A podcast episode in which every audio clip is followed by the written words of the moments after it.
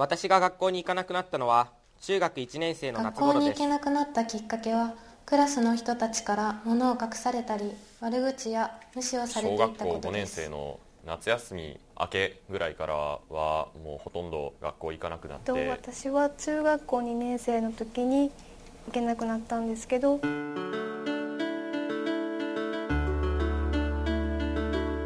未来の学校ラジオ分室。不登校支援の現場から不登校が社会問題となって久しくなりました。不登校になるきっかけは不安など情緒的混乱。いじめ病気。親子友人関係をめぐる問題など様々です。しかもある日突然学校に行けなくなることもあり保護者や教師は不登校の理由に思い至らないのが現実です。そこで今夜は小中学校時代に不登校を経験し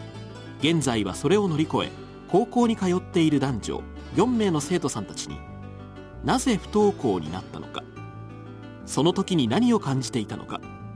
そして周りの大人たちに何を求めていたのかなど当時のことを話してもらった模様をお送りします。なおここで紹介する生徒たちの声は不登校児童生徒の学校復帰を支援する東京大使学園で定期的に行われている不登校に関するシンポジウムにおいて収録したものです。それではまず男女2名の生徒による自身の体験を記した作文の朗読をお送りします。1本目の女子生徒の作文は2016年11月に千葉の柏校で。2本目の男子生徒の作文は2017年7月に東京の本校で収録したものです。私は中学2年生の6月から学校に行かなくなりました。理由はいじめです。中学に入ってすぐに部活の先輩同級生友人に陰口を言われ物を隠され壊すなどのいじめに遭い体調を崩すようになりました。2年生になってもクラスに馴染むことができないまま欠席早退を繰り返す毎日でした。ある日早退しようと教室に荷物を取りに行ったところクラスメートから一斉に嫌味を言われその場にいた先生は何も注意することはありませんでした。この出来事をきっかけに学校に行かなくなりました。学校に行かない選択を取った時肩の荷が下りたように気持ちが軽くなりましたがそれと同時に底なしの恐怖が襲ってきました。みんなと同じように学校に通えない自分はダメだ。でも学校に行く気力が湧かない。学校に行くことへの恐怖と焦りの気持ちが整理できず辛くなり毎日泣いて遺書を書き何度も自殺しようとしました。でもふと冷静になった時自分がしようとしていた行為が恐ろしくなり刃物を棚の奥にしまいノートに自分の苦しさをひたすら書いては破りを繰り返して耐えました。学校に行かなくなっても家族は私に原因を問い詰めることはなくそっとしておいてくれたのが唯一の救いでした。ただ父は何も言いませんでしたが無言の圧力がすごい伝わってきました。会話することもほとんどなくなり私が中学卒業するまで父との間には深い溝ができてしまいました。不登校になってから外に出ようとしても人の目が怖く幻聴が聞こえたりしたのでなかなか外に出ることができず1ヶ月ほどは家に引きこもっていました。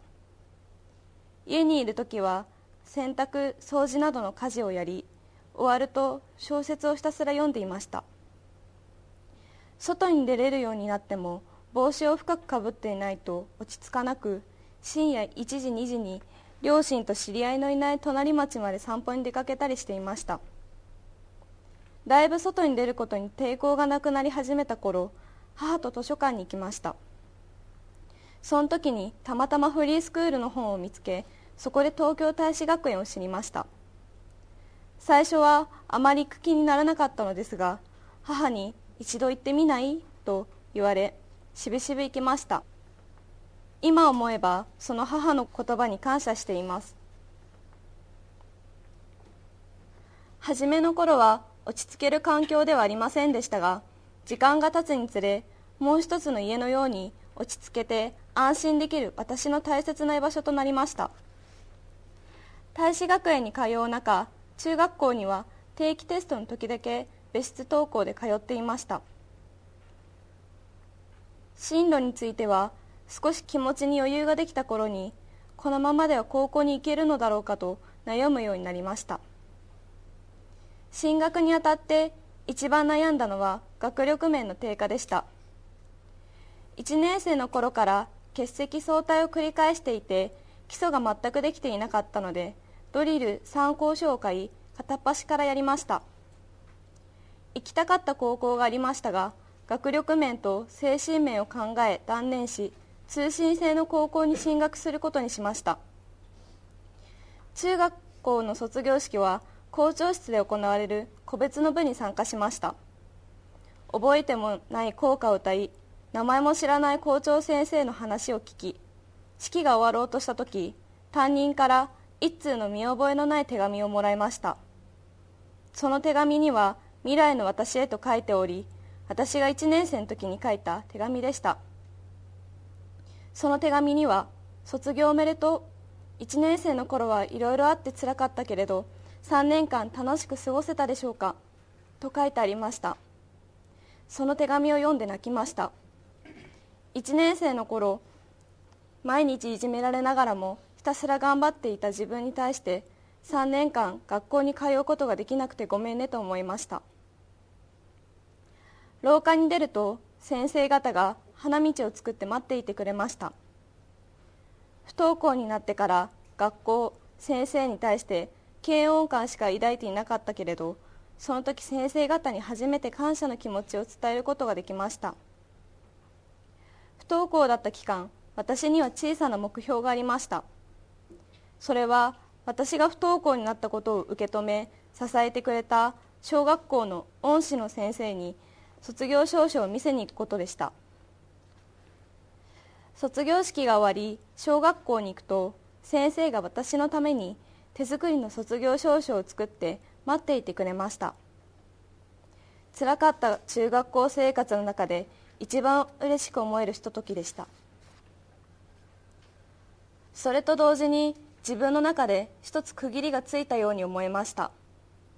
高校生になっても悩んだり苦しんだりすることはありますがそういった一つ一つの経験を乗り越えた時にまた一つ成長できているのだとすごく思います。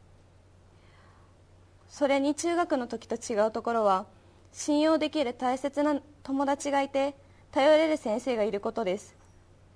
不登校がなければ友達先生に出会うことができなかったと思うと不登校の時の苦しみも無駄ではなかったのかなと思えるようになりました。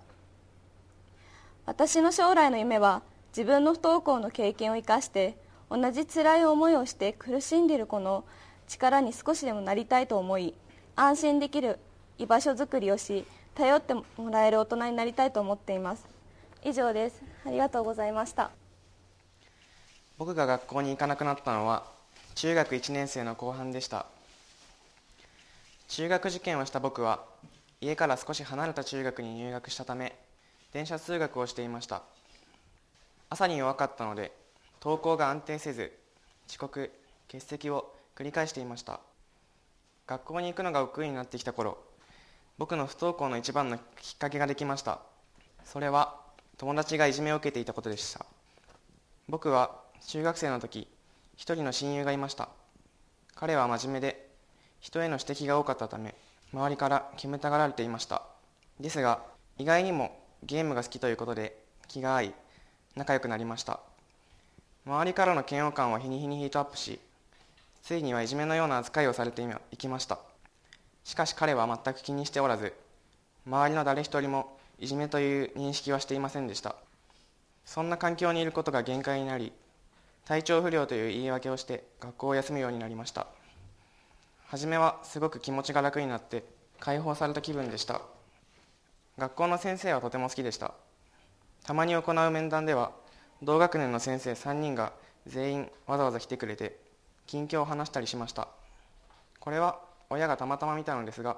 このプリントは彼が気にするのかな？と言いながら配布物の仕分けまでしてくれていました。その気遣いのおかげで僕も気が楽だったと思います。休んでいる間家ではインターネット付けでタブレットかノートパソコンを必ず身につけているような状態でした。当時はスマートフォンを持っていなかったのでインターネットの使えない外に出ることはほとんどありませんでした。外に出る機会といったら身内の家に行く時か唯一今でも遊ぶ中の友人と会う時ぐらいでした。夜中までゲームなんかをしていたので昼夜は逆転しそのせいで朝は起きれずご飯は1日1食か2食程度でした。体は痩せ細り外に出ていなかったので肌も真っ白になり身内に会うたびに心配されるほどでした。中学2年生になった春に担任の先生の紹介で今日のシンポジウムを主催し財団が運営している東京大使学園という教育支援機関に入りました。初めは休日に東京大使学園の先生とご飯を食べに行って軽く勉強を教えてもらったりお話をしたりしました。家にずっといるととても暇でそろそろ寂しいなと感じてきた頃に東京大使学園に通い始めました。初めはほとんど行けず行っても月1程度でした。3年生になってからは焦りを感じ始め少しずつペースを上げようと思いましたが結局卒業までに毎日通えるようにはなりませんでした。そして朝から行けたことは一度もありませんでした。それでも人と関わっていなかった自分にとって東京大使学園は心の支えになりました。学校を休み始めてから悩んだことは同級生のことでした。一緒に登校してた子や家が近い子が自分の家まで来てくれたり電話をかけてくれたりなどしていましたが当時の僕にとっては同級生と関わりたくなかったので嫌だなと思っていました。親には何も相談していなく同級生に感謝をしている親を見るのも嫌なぐらいでした。しかし今考えてみるともっと感謝するべきだったのだと思います。わざわざ心がけてくれていたのにいまだにお礼すら言えていないのでそれが中学生時代の未練です。高校について考え始めたのは中学3年生の後半でした。大学には絶対に行きたいという大雑把な夢があったので高校に行かないという選択肢は僕にはありませんでした。ただギリギリになるまでは真剣に考えておらず行けるところならどこでもいいと浅はかな考えを持っていました。そんな僕に東京大使学園の先生が紹介してくれたのが現在通っている通信制の高校でした。あっさり決めてしまいましたがそこにしてよかったと思っています。学校に楽しみを見つけることができてほぼ解禁で通えています。一度休むまでは親に心配させないようにというプレッシャーがありましたが一度休んだ時に休んでも大丈夫と親に言われむしろ登校が楽になりました。今では登校が安定している僕ですが入学してすぐから頑張りすぎていたらどこかで限界を迎えていたと思います。初めはできるだけ無理をしないように生活ペースを正すことだけを頑張ったので今の僕があると思います。学校に慣れていくにつれて毎日通えていることが自信につながりました。今は大学受験に向けて勉強を頑張っています。中学で勉強しなかった分高校でたくさんの知識を得たいと思います。ありがとうございました。不登校を始めた時気が楽になったという安堵感とともに学校に行けなくなった自分に対する罪悪感。未来が見えない絶望感。そんな張り裂けそうな胸の内が伝わってくる作文でした。未来の学校ラジオ分室。不登校支援の現場から。最後は2017年7月に芦屋港で開催されたシンポジウムで行われたパネルディスカッションの模様をお送りします。出演は不登校を経験した男女生徒2名。不登校生徒への支援を続けている奈良女子大学大学院教授の伊藤美奈子さん。司会進行は東京大使学園芦屋校の南川香奈さんです。ここに登場する男子生徒は小学校4年生の後半から担任の先生とうまくいかずに不登校となりそれ以降中学3年生の終わり頃まで不登校が続きました。一方女子生徒は中学2年生の時に人間関係のトラブルや体調不良から不登校となりその後中学卒業まで午後登校が続いたということです。結構周りのお友達とかが多分ね放課後遊んでたりとかすると「あ来いよお前学校来いよ」みたいな声かけがあったりとか先生も「明日もおいでや」みたいな話があったりしたんじゃないかなと予想するんですがその辺はありました？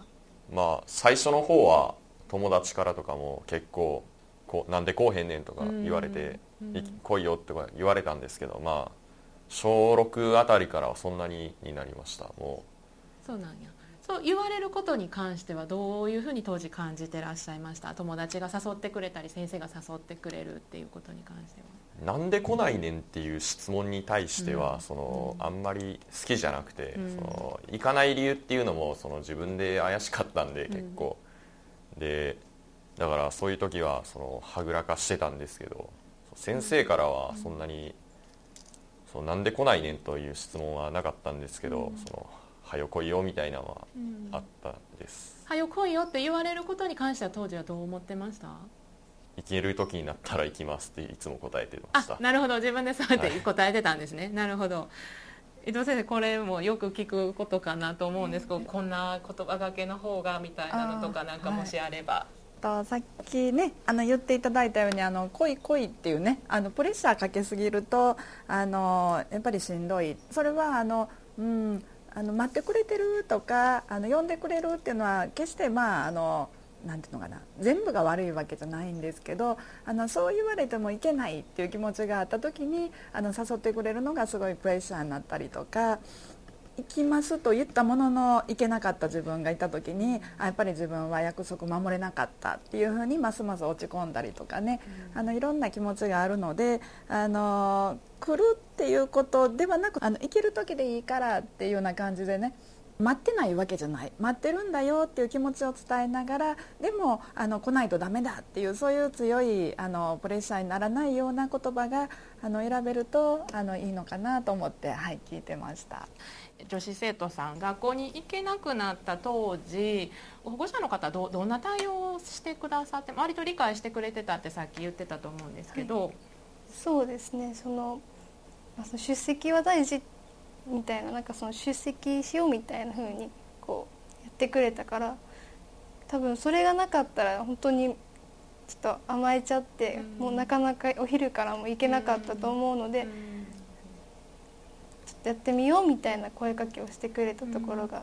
すごい助かったかなって思います。わかりました。男子生徒さんの方はどうでしょ良かったことは中学生の頃なんですけどそのその時の担任の先生と話させてくれて担任の先生と最初全く知らなくてで初対面とかだったんですけど後々結構慣れてきてそういう会う機会を作ってくれたのはすごく助かりました。う担任の先生と話をする機会というのはお電話とか家庭訪問とかっていうことですそうかですね。よく家に来てくれたりもしてたんで。緊張しませんでした？が学校の先生がお家に来るっていう状況っていうのは。まあその小学校の時からもなんか結構来たりしてたんで、もう話す時は緊張とかはなかったです、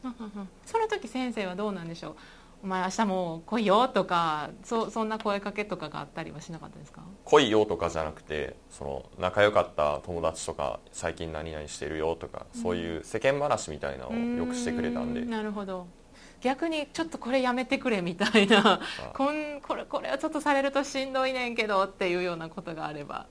カウンセリングに一回連れて行かれたんですけど、うん。そのやってる意味というのがあんまり理解できなくて、なるほど。はい、耳の痛いお話ですが、はい、ありがとうございます。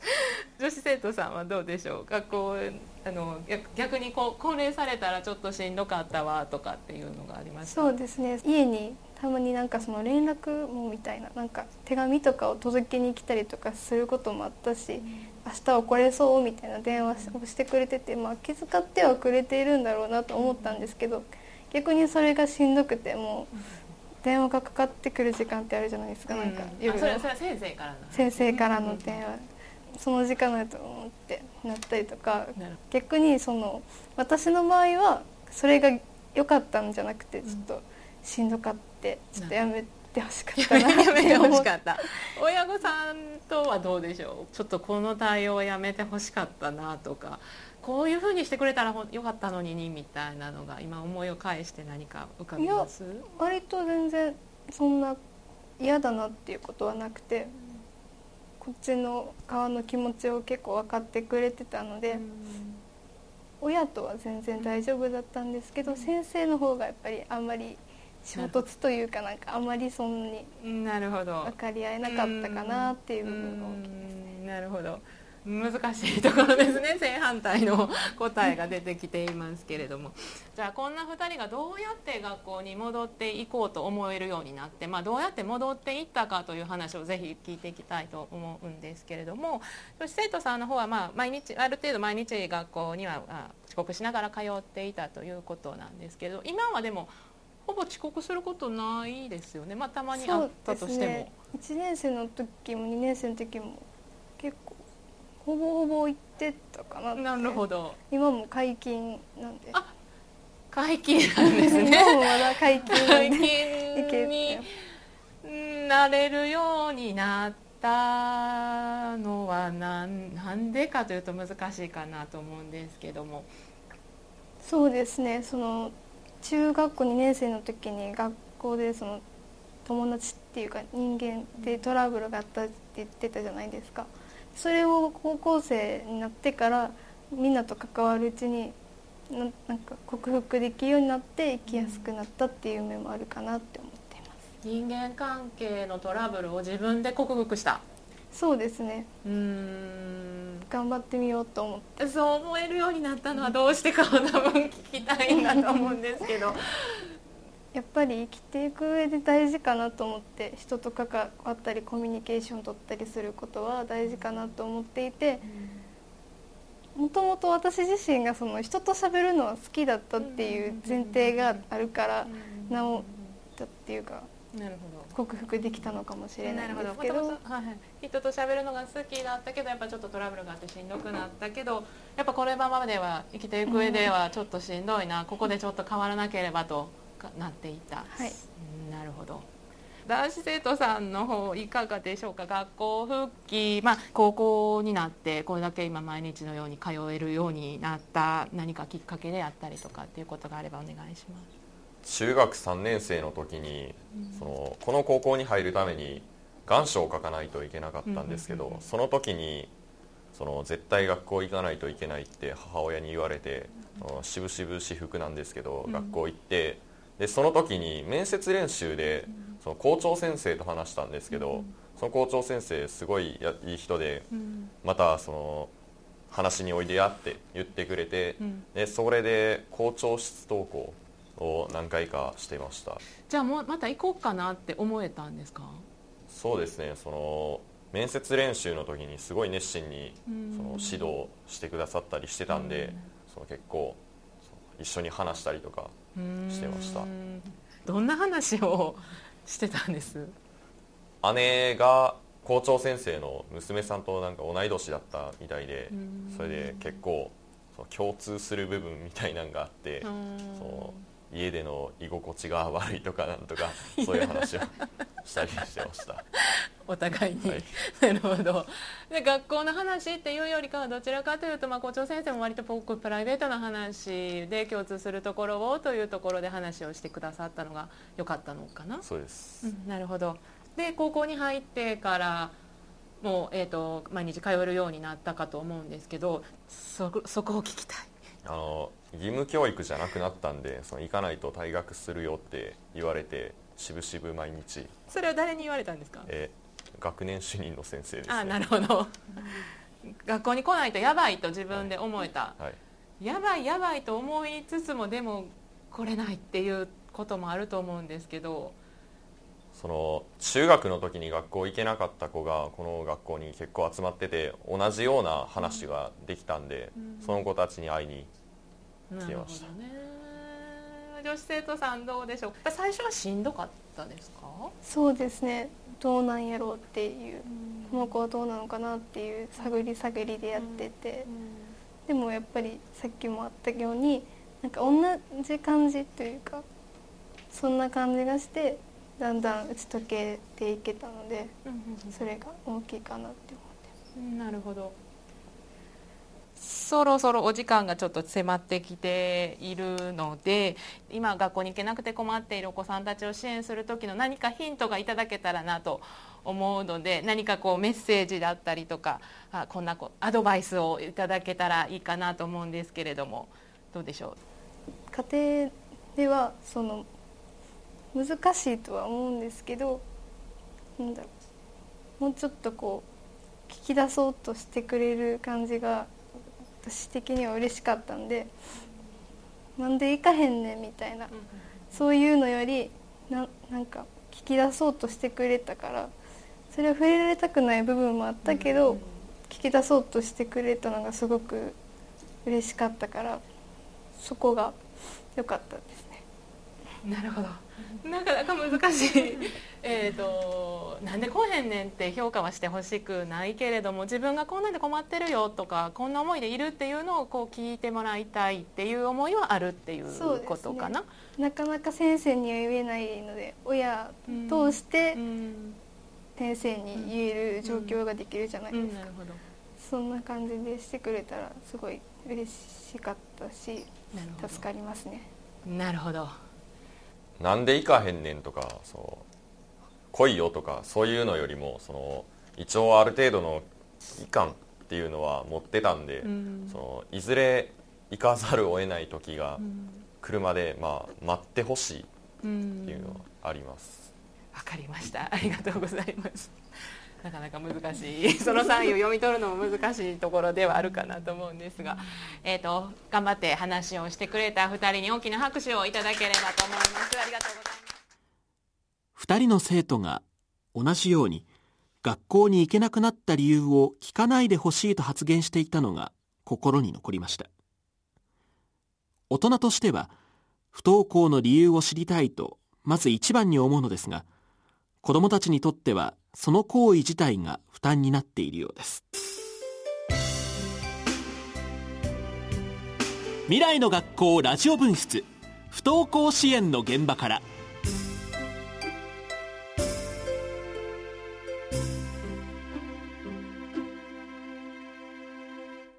2016年6月に文部科学省が発表した資料によりますと2014年度に不登校を理由に30日間以上欠席した児童生徒は国公立私立の小中学校を合わせて12万2897人にも達しその割合は全児童生徒の1.21%にも達しています。ここで紹介した4名の不登校を経験した生徒たちの生の声から不登校の児童生徒たちは何を考え何を望んでいるのかを感じ取っていただき彼らに寄り添う時の参考にしていただければ幸いです。ラジオ日経では原則第1火曜日の夜10時30分から番組「未来の学校ラジオ分室不登校支援を考える」をお送りしています。ラジオ日経ウェブサイト内の番組ページには公益財団法人子ども教育支援財団の情報やご相談窓口のご案内もございます。興味のある方はぜひ番組ページをご覧ください。ご案内はラジオ日経アナウンサー山本直でした。